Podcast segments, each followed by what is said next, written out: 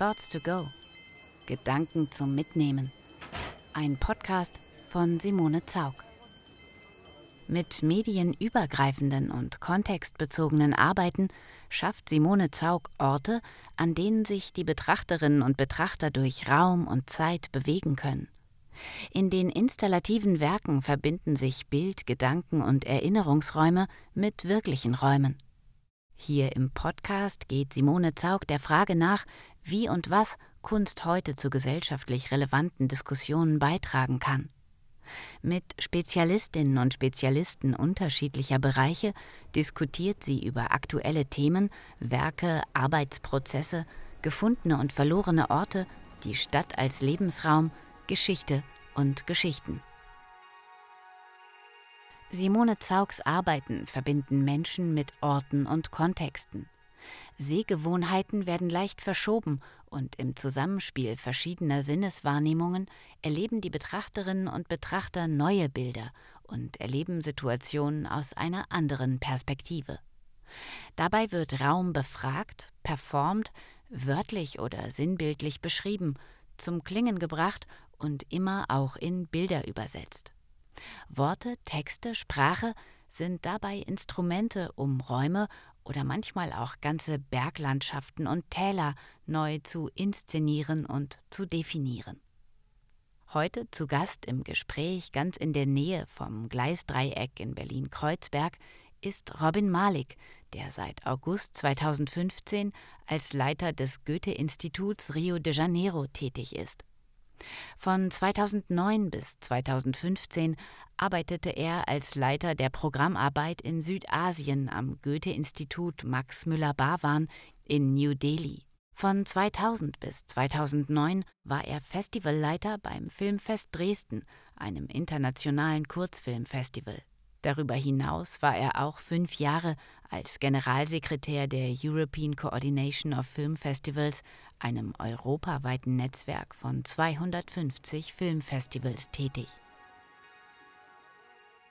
Robin, du bewegst dich in deiner Arbeit oder vielleicht treffender Berufung zwischen Film, Kunst, Musik, Tanz und Theatersprache, aber auch zwischen Deutsch, Englisch, Portugiesisch und Bengali, einer der 25 offiziellen Sprachen Indiens. Es gelingt dir immer wieder Menschen und Projekte oder Kunstinitiativen über alle Sprach- und Spartengrenzen hinweg zu verbinden. Welche Bedeutung hat Sprache für dich und in deiner Arbeit?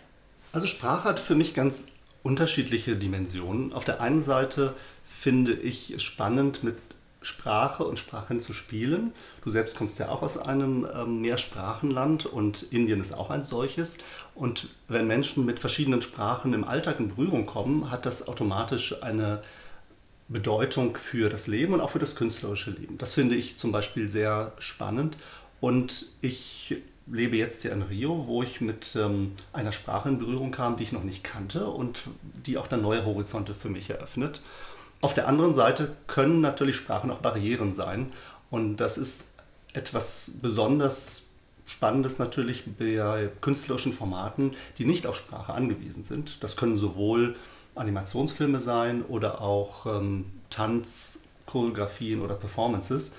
Und beides finde ich gleichermaßen an und aufregend, mit Sprache und Sprachen zu spielen oder auch mit Formaten zu arbeiten, die eben den Ballast, den Sprachen mit sich bringen, ähm, einfach nicht brauchen.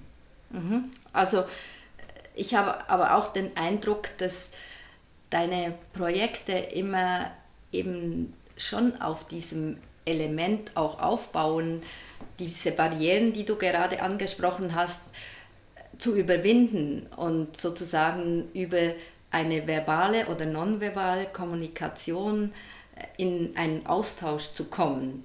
Und da habe ich das Gefühl, dass die, die Kunst eben auch solche Erlebnisse irgendwie ermöglicht und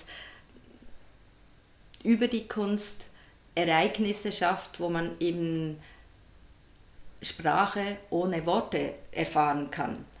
Gibt es da für dich eine künstlerische Sprache, die am besten funktioniert? Oder gibt es äh, trotzdem, dass wir, oder dass ich gerade gesagt habe, über die Sparten hinweg, gibt es in jeder Sparte Kunst, die in dieser Hinsicht funktioniert oder gibt es da eben doch auch Grenzen von Kunstformaten, die sich vielleicht besser eignen und solche, die weniger geeignet sind? Das ist eine sehr komplexe Frage, die ich zumindest nicht so pauschal beantworten könnte. Das, was ich eigentlich am interessantesten finde, ist, wenn sich ein Prozess ergibt. Zum Beispiel, wenn ich ähm, die Chance habe, einen Künstler oder eine Künstlerin einzuladen nach Brasilien, dann finde ich es wichtig, dass genug Zeit da ist, dass sich dann entweder die Person oder auch ein Kollektiv mit der Situation vor Ort vertraut machen, mit Lebensrealitäten, mit äh, künstlerischen Formaten, mit ähm, Orten und so weiter. Und in diesem Kennenlernen, denke ich, ergibt sich genau die Frage, was ist ähm, ein passendes Format? Ähm, gibt es vielleicht auch neue Experimente, die meine eigenen Grenzen herausfordern oder auch vielleicht ähm, weitersetzen? Und ich finde manchmal den Prozess eigentlich wichtiger als das Ergebnis, weil der Prozess kann neue Horizonte eröffnen und kann im besten Falle vielleicht auch tatsächlich zu einem Austausch führen. Wenn ich einfach eine Theatergruppe einlade, kann das ein sehr spannender Abend werden mit einer hervorragenden Produktion auf der Bühne. Aber das ist kein Austausch und keine wirkliche Kommunikation. Der ist aber, denke ich, nur möglich, wenn sich Personen begegnen, die irgendetwas entweder gemeinsam haben, die neugierig aufeinander sind und die irgendetwas Gemeinsames haben äh, oder zumindest einen Referenzpunkt in einer Lebensrealität zum Beispiel. Und mit welchen Formaten und welchen Genres ähm, dann zum Beispiel diese sich begegnenden Arbeiten, das sollen sie natürlich selbst entscheiden. Und im besten Falle wissen sie das nicht vorher, sondern machen das ganze Ergebnis offen und entscheiden dann gemeinsam, was sie zusammen tun möchten.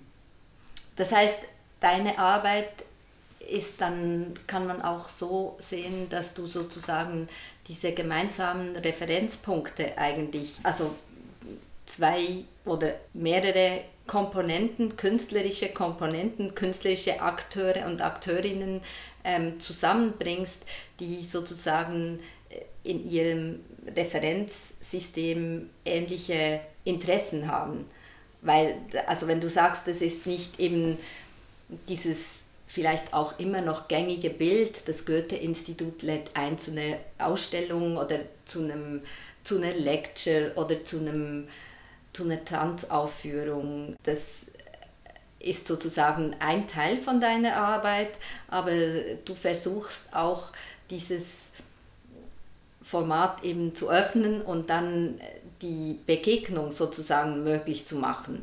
Und weil ich finde, der Punkt ist ja, dass wirst du dann angefragt von Künstlerinnen, haben, werden diese Möglichkeiten eben in einem fremden Land wie Brasilien als Schweizerin oder Deutsche mit Menschen, mit, die eben ähnlich denken, weil die Zeit ist ja dann nicht unbegrenzt. Also ich komme ja da auch mit dem Blick von außen hin. Und das finde ich ja das Spannende an dem, was du gesagt hast, dass sozusagen der eine Teil mit dem Blick von außen kommt und der andere mit dem Blick von innen. Und dann versucht man das vielleicht zusammenzuführen oder vielleicht haben dann auch beide Seiten sozusagen einfach ihre Perspektive mal gewechselt und ihren Blick verändert und gehen künstlerisch trotzdem nicht eine Symbiose ein, sondern es geht getrennte Wege, aber der Input und der Prozess ist in beiden Verläufen von der künstlerischen Arbeit, dann kommt er zum Ausdruck. Absolut, das ist natürlich der Idealfall. Du hast ja einige Aspekte genannt, die eigentlich sehr weitgehend sind. Das ist auch sehr fordernd eigentlich. Wenn ich zum Beispiel von Künstlerinnen oder Künstlern verlange, dass sie offen sind für einen Perspektivwechsel, das sagt sie zwar leicht, aber das heißt ja, dass ich eigentlich alles hinterfrage, meine ganze Perspektive auf ähm, den Rest der Welt, auf äh, die Frage, wie arbeite ich äh, mit anderen zusammen, wie lebe ich mit anderen Menschen zusammen. Aber in der Tat finde ich genau das wichtig, wenn sich jemand bei mir meldet und sagt, er oder sie würde gerne ein Projekt durchführen, finde ich das prinzipiell sehr interessant. Aber mir ist es eigentlich lieber und ich halte es für vielversprechender, wenn es noch kein Projekt gibt, sondern eher eine These oder eine Frage und die Bereitschaft, genau sich auf etwas einzulassen, aber auch die Bereitschaft, alles über den Haufen zu werfen, was ich zum Beispiel über Brasilien, wo ich natürlich Assoziationen habe, vielleicht auch schon Vorkenntnisse, aber das kann sich natürlich als völlig ähm, entweder falsch erweisen oder vielleicht sich alles völlig verändert. Oder ich treffe Personen, die mir noch ganz andere Perspektiven zeigen. Und diese Offenheit würde ich von beiden Seiten erwarten. Also der, der allerbeste Fall, der mir da passieren könnte, wäre, dass ich die Chance habe, entweder zwei Personen oder auch mehr Personen zusammenzubringen, die neugierig aufeinander sind, die offen sind und die vielleicht verblüffenderweise entweder Gemeinsamkeiten feststellen, vielleicht auch totale Gegensätze, die sie aber etwas zu sagen haben und auch zuhören können und bereit sind, zu völlig anderen Ergebnissen zu kommen, als sie das vielleicht ursprünglich vorgehabt haben. Daraus sind so einfach aus meiner Erfahrung die interessantesten Prozesse entstanden, die im besten Fall eben nicht vorhersehbar waren, die sie auch durch Zufälle ergeben können. Also alles, finde ich, was nicht planbar ist, ist eigentlich das Interessante an künstlerischen Begegnungen. Mhm. Und äh, was für mich auch ganz spannend ist, ist eben sozusagen, dass du sagst, die einzuladen, nach Rio oder nach Brasilien zu kommen.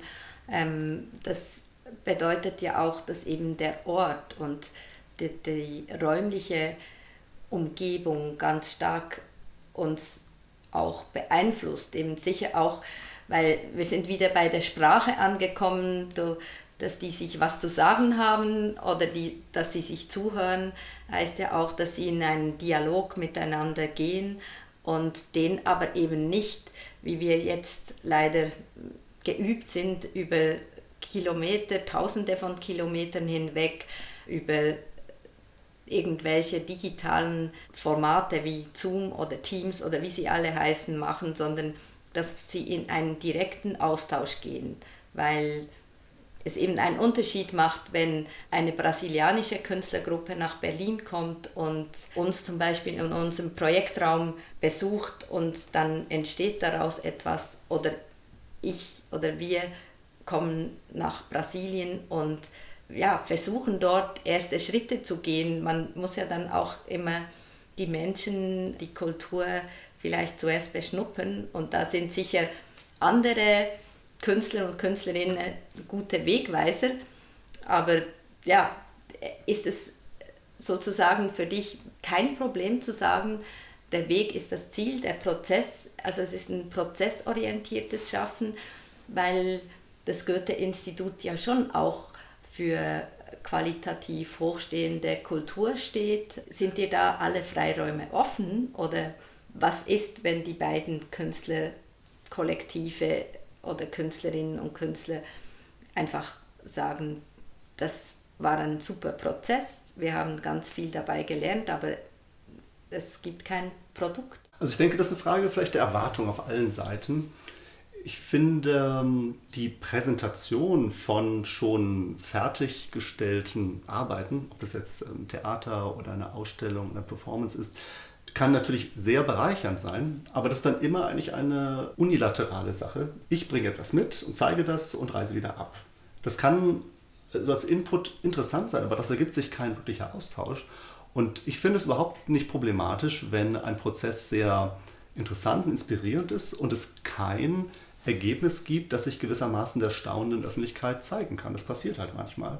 Und ich finde auch, wenn man das jetzt sagen wir brutal als Scheitern bezeichnen würde, wenn genau dieses Produkt eigentlich das Ziel war, dann gehört es mit dazu. Das finde ich selbstverständlich. Also wenn man nicht einplant und nicht toleriert, dass ein Prozess auch scheitern kann, wie das ja auch zwischen Menschen immer in ihrem Alltag passieren kann, dann finde ich, sollte man nicht in diesem Bereich arbeiten. Denn wenn man auf Nummer sicher geht, kommen überwiegend, glaube ich, die langweiligsten Sachen raus. Und diese Bereitschaft muss aber natürlich auch auf der Seite der Beteiligten geben. Die Fairness, die aber jemand von mir erwarten kann, ist, dass eben diese Rahmenbedingungen am Anfang klar gesagt sind. Und wir haben gerade so ein Projekt laufen in Südamerika, wo es ausschließlich um die Kreativität der Prozesse geht. Und wo wir auch dazu gesagt haben, es geht eben nicht um das Ergebnis und es ist egal, ob es ein Ergebnis gibt. Ja, das ist total spannend und ich mache da jetzt so ein bisschen einen Sprung, weil wir haben uns kennengelernt, also wir haben ein paar Mal telefoniert und E-Mails hin und her geschickt, aber wir haben uns auf dem Simplon kennengelernt bei Street Level Simplon 2003, einem internationalen Kunstprojekt, das entlang der Passstraße die Schweiz mit Italien und Brick mit Iselle verbunden hat.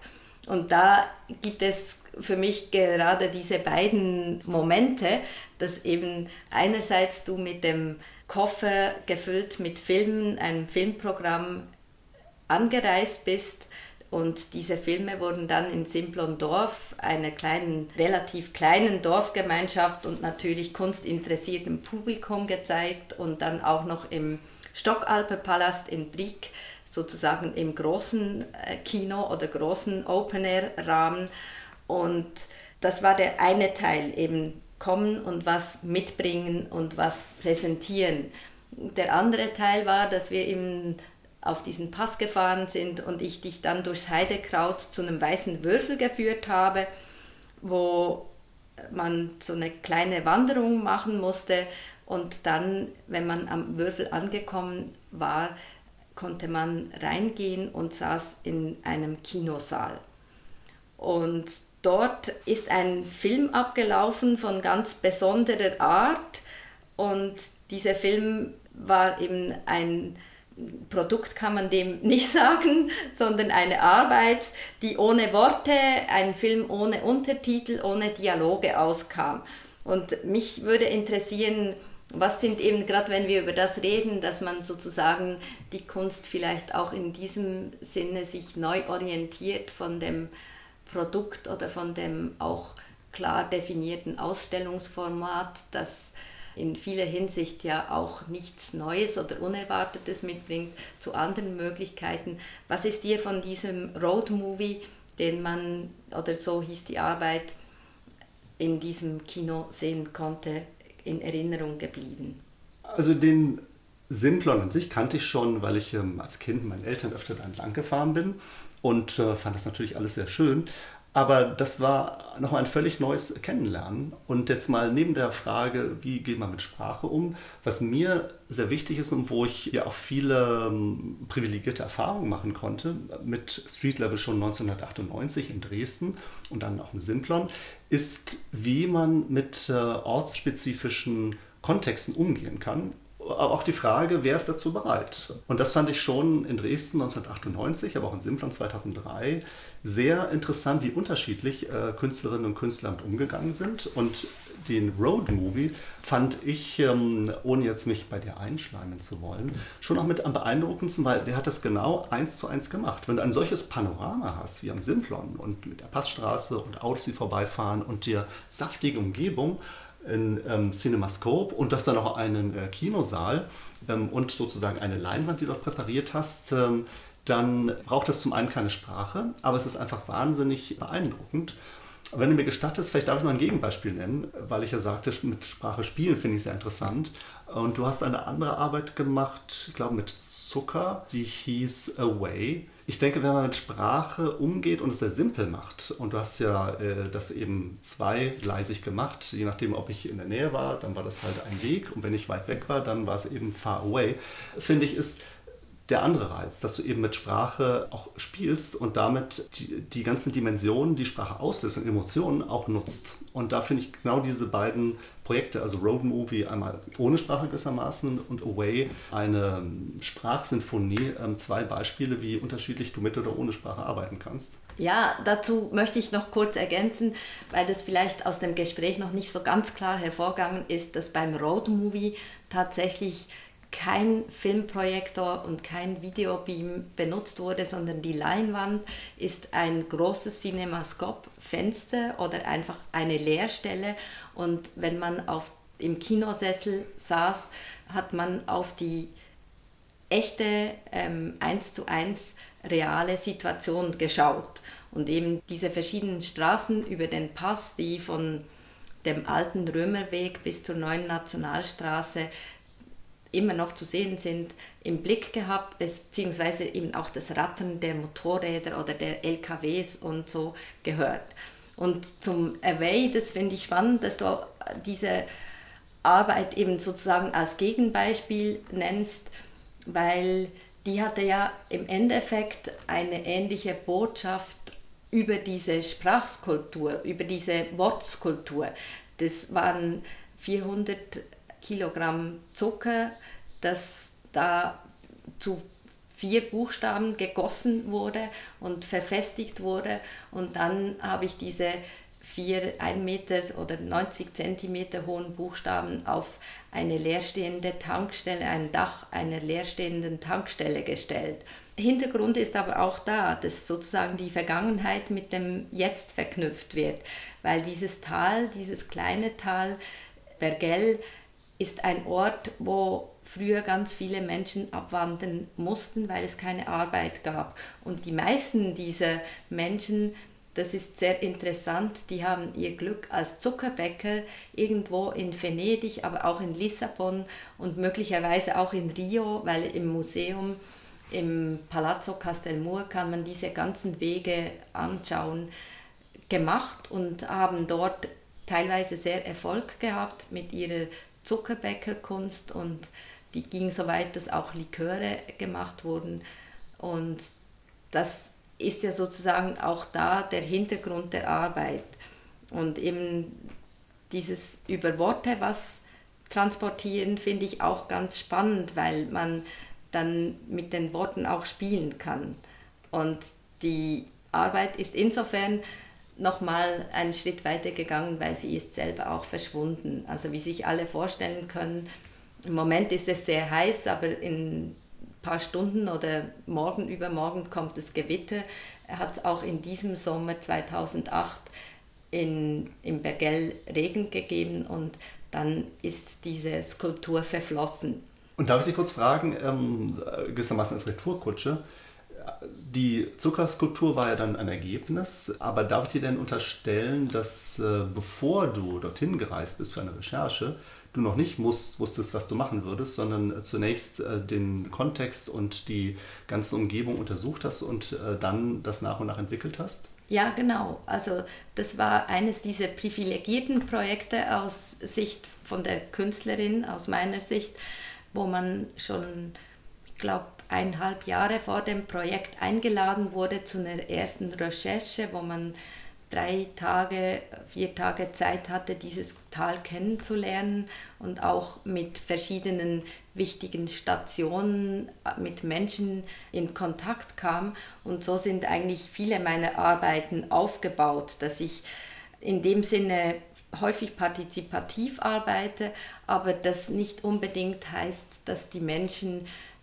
sozusagen das Werk oder das Produkt eben vervollständigen oder in der Installation aktiv werden, sondern dass um die Form und um das Projekt überhaupt äh, irgendwie skizzieren und begreifen zu können, führe ich oft Interviews, ähm, gehe ins Gespräch, gehe wandern, lese mir irgendwelche Texte zu diesen Orten, gehe eben in am liebsten diese Heimatmuseen und diese, ähm, ja, diese Orte, wo wirklich auch die Menschen selber, die dort leben, ihre Geschichte erzählen. Das ist vielleicht wissenschaftlich nicht immer auf dem höchsten Level, aber ich finde das ganz spannend, wenn man diese Sichtweisen dann auch lesen kann, erleben kann und eben auch in Austausch geht. Und das hat dann dazu geführt, dass ich merkte, mich fasziniert diese Zuckerbäcker-Geschichte, weil warum sind es immer die, die Menschen, die weggehen, warum waren das wirklich 80, äh, 90 Prozent haben dann das versucht mit diesem einen Beruf. Und übrigens auch am Potsdamer Platz gab es das Café Josti, das war auch ein Zuckerbäcker aus dem Bergell. Ah. Und das war für mich der Punkt, dann das eben in meine Sprache zu übersetzen. Und eigentlich ist der Moment ganz wichtig, der hilft mir dann auch sozusagen mein Skript, mein Drehbuch zu schreiben, den Ort, die Menschen, eben auch den Austausch, die Kommunikation, den Dialog mit den Menschen zu transformieren in dreidimensionale oder zweidimensionale Bilder. Aber das finde ich eben wirklich interessant, so wie du es schilderst, weil das wäre für mich tatsächlich, auch aus meiner Sicht, der ich manchmal eben die Chance habe, Künstlerinnen oder Künstler einzuladen, wie ein solcher Prozess passieren kann. Und auf der einen Seite finde ich es absolut unerlässlich, dass jemand den Ort kennenlernt, wo er oder sie etwas tun möchte. Ich denke nur so ist es wirklich auch vielversprechend, etwas, was mit dem Ort zu tun hat und vielleicht auch die Menschen anspricht oder berührt, um entwickeln zu können. Auf der anderen Seite habe ich natürlich in der Pandemie gelernt, dass man versucht, so ein bisschen nachhaltig zu sein. Also das, was vielleicht schon möglich ist, finde ich, weiß nicht, wie es dir geht, ist, wenn man genug Zeit hat, einmal eine ausführliche Recherche zu machen dann äh, in dem Produktionsprozess das aus der Ferne zum Teil zu begleiten. Und da habe ich auch ein bisschen äh, dazu gelernt, was für ähm, Angebote man machen muss, damit das funktionieren kann und damit alle mitspielen. Aber einen Aufenthalt, wo man wirklich Zeit hat und sich mit allem und allen beschäftigen kann, die äh, wichtig sind, um dann auf Ideen zu kommen, glaube ich, muss einfach sein. Sonst ist das, äh, glaube ich, ferngesteuert und etwas, was nicht unbedingt mit den Menschen und mit dem Ort dann zu tun haben würde. Ja, also da bin ich ganz einig mit dir, dass es auch eben die, die Wärme oder die Kälte, die Gerüche von einem Ort, die Klänge braucht. Und lustigerweise wurde ich fünf Jahre später nochmal eingeladen zu einem Kunstprojekt in Bergell und das hieß Videoarte Palazzo Castelmur. Die Ausstellung hat in diesem Palazzo Castelmur stattgefunden und da war es interessant, weil für mich ja das Tal schon mit dieser Sprach-Wortspielerei-Arbeit Away besetzt war. Und ich nochmal an diesen Ort kam, da gab es auch ein Treffen, wo alle Künstler zusammen einige Tage dort verbracht haben, weil das ist ja auch etwas, was spannend ist, wenn man eine Gruppenausstellung macht in diesem Falle, dass man eben auch weiß, mit wem man es zu tun hat. Oft ist es ja auch so, dass der Kurator, die Kuratorin dann einfach Positionen sich aussucht und im besten Falle trifft man sich zum Aufbau, zur Eröffnung. Aber in diesem Fall hat man sich auch kennengelernt und ich habe dann so gemerkt, ja, es gibt eben eine Sache in diesem Tal, die mich auch sehr berührt hat, nämlich dass ich gelesen habe, irgendwann zwischen 2008 und 2013, dass im Tal alle Kirchenglocken geläutet haben, als beschlossen wurde in Zürich von den Zürcher Bürgerinnen und Bürgern, dass eine Staumauer in diesem kleinen Bergtal, in diesem pittoresken Bergtal gebaut werden soll. Und das fand ich so faszinierend, weil erstens, dass der große Kanton, die große Stadt Zürich bestimmt, weil die das auch finanziert haben, was in diesem Tal geschieht, aber darüber hinaus auch, dass die Menschen in diesem Tal so berührt waren, wie sie das vielleicht nur bei einem Naturereignis oder bei einem Todesfall oder so sind, dass sie alle Kirchenglocken läuten lassen. Und das hat mich dann dazu bewegt, eben auch wieder, und da komme ich auf deine Anmerkung, dass es eben nicht nur eins zu eins vor Ort geht, sondern dass man vielleicht auch Teile dann wieder an einem anderen Ort ausarbeiten kann. Da habe ich dann mich mit diesen Menschen, die ich kennengelernt habe, über E-Mail, aber auch weil es zum Teil auch wirklich alte Menschen waren zwischen 85 und 95 über ganz normale handgeschriebene Briefe unterhalten zu dem, was dieses Bauwerk, diese Staumauer bewirkt hat im Tal. Und habe eine Handvoll oder acht, neun Leute gehabt, die von 15 bis 95 Jahre alt waren, die mir ihre Erfahrungen und Einschätzungen, was dieses Bauwerk bewirkt hat, geschildert haben. Und daraus ist dann eben dieses Drehbuch entstanden, wo ich in die Staumauer reingegangen bin und dann dort drin sozusagen diese Erkenntnisse, diese Gespräche, diese Briefwechsel in eine Filmsprache übersetzt habe. Und da komme ich wieder darauf zurück, weil das ist jetzt eben nicht eine installative Intervention im öffentlichen Raum, sondern das Produkt ist in diesem Falle ein Video, eine Videoarbeit, die aber für mich genauso site-specific ist, wie wenn sie eben an diesem Ort oder die ist einfach mit diesem Ort verbunden und in dieser Hinsicht eben auch eine site-specific oder ort- und kontextbezogene Arbeit. Und ich denke, dass das bei dir auch möglich ist, dass diese Arbeiten eben dann vielleicht gar nicht unbedingt in Rio oder wo du gerade bist in New Delhi aufgeführt werden, sondern dass daraus auch sozusagen wie äh, dokumentarische, künstlerisch-dokumentarische Filme, andere Formate entstehen, vielleicht auch Podcasts oder Interviews, die dann eben gar nicht mehr so stark an diesen Ort gebunden sind.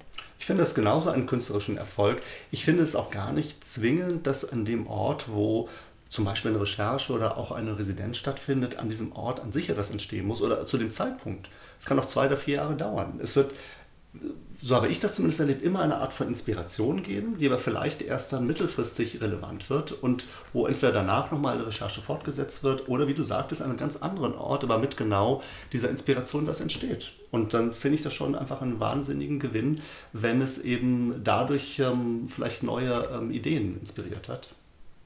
Ja, und in dieser Hinsicht denke ich auch, dass das wichtig ist, dass die Kunst sozusagen aus ihrem goldenen Käfig auch rauskommt, weil eben gerade das für mich auch bedeutet, dass man auch als Künstlerin diese Verantwortung leben kann und auch dementsprechend arbeiten kann, dass es eben, wir haben auch über Corona schon vor unserem Gespräch uns ausgetauscht, wie unsere unterschiedlichen Situationen doch auch ähnlich waren und dass man vielleicht auch da in der Kunst auch entschleunigen kann und dass man, wenn man auf der Suche ist nach neuen Formen und Formaten, dass man auch hier die Nachhaltigkeit irgendwie besser umsetzen kann. Das glaube ich auch. Ich meine, diese Entschleunigung hat es automatisch gegeben, natürlich viel mehr noch zwischen Europa und Brasilien durch diese extremen Restriktionen, die auch weiterhin andauern, wurde eigentlich die ganze Planung entschleunigt. Eigentlich unfreiwillig und auch nicht immer so angenehm, aber ich glaube, das war pädagogisch auch für mich durchaus ähm, wirkungsvoll, weil normalerweise gibt es so einen Zeitplan für jedes Projekt und es ändert sich vielleicht manchmal, aber normalerweise ist es schon so eine gewisse Planung, die ist natürlich total über den Haufen geworfen worden für alle Projekte. Aber ich habe bei den meisten eigentlich ähm, dann noch so einen Gewinn festgestellt. Also viel mehr Zeit nachzudenken und vielleicht nochmal neu anzusetzen oder irgendwie eine Variation oder sich nochmal mit anderen auszutauschen. Also insgesamt bin ich da eigentlich äh, doch zu einem guten Ergebnis gekommen, dass diese ganzen chronischen Verzögerungen und nervigen Umstände eigentlich auch ähm, ein qualitativer Gewinn waren. Das ist für mich eigentlich ein ganz versöhnliches Ergebnis. Und ich hoffe auch, dass irgendwie die Balance gefunden werden kann, weil dein Plädoyer für die eben wirklich das Arbeiten vor Ort und das Arbeiten mit den Situationen am Ort und den Menschen am Ort wurde ja auch über den Haufen geworfen, weil wir nicht mehr reisen können, wie wir das vorher gemacht haben.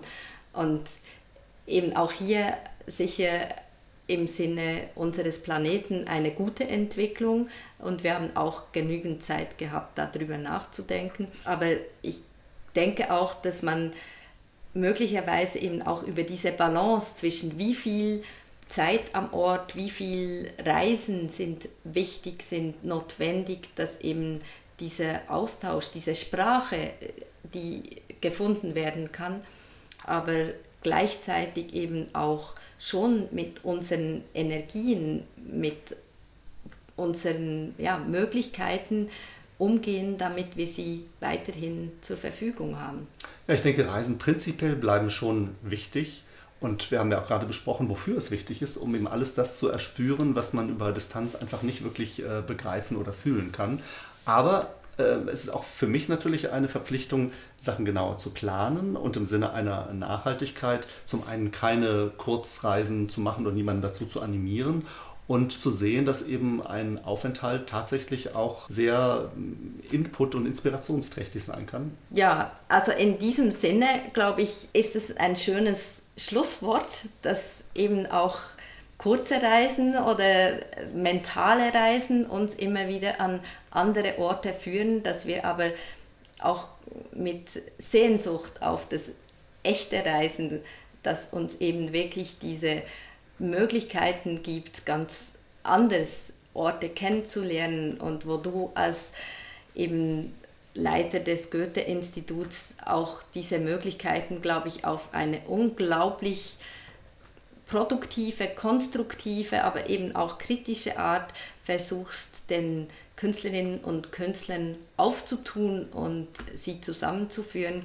Ich denke, das ist ein schönes Schlusswort und ich bedanke mich bei dir, Robin Malik, ganz herzlich für das, vielschichtige, interessante und ja, vielleicht könnte es auch noch länger sein, Gespräch, möchte aber hier einen Schlussstrich ziehen und dem Publikum noch verraten, dass wir heute nicht in Rio sitzen. Es ist zwar ziemlich warm hier, aber wir sitzen in Berlin-Kreuzberg, wo wir das Gespräch führen. Vielen Dank. Na, ich danke dir, das fand ich sehr anregend. Wenn Sie Lust auf mehr haben, gibt es zu den Podcasts im digitalen Soundraum eine analoge Fortsetzung im gleichnamigen Buch. Simone Zaug, Thoughts to Go, erschienen im Kerber Verlag und erhältlich im Buchhandel.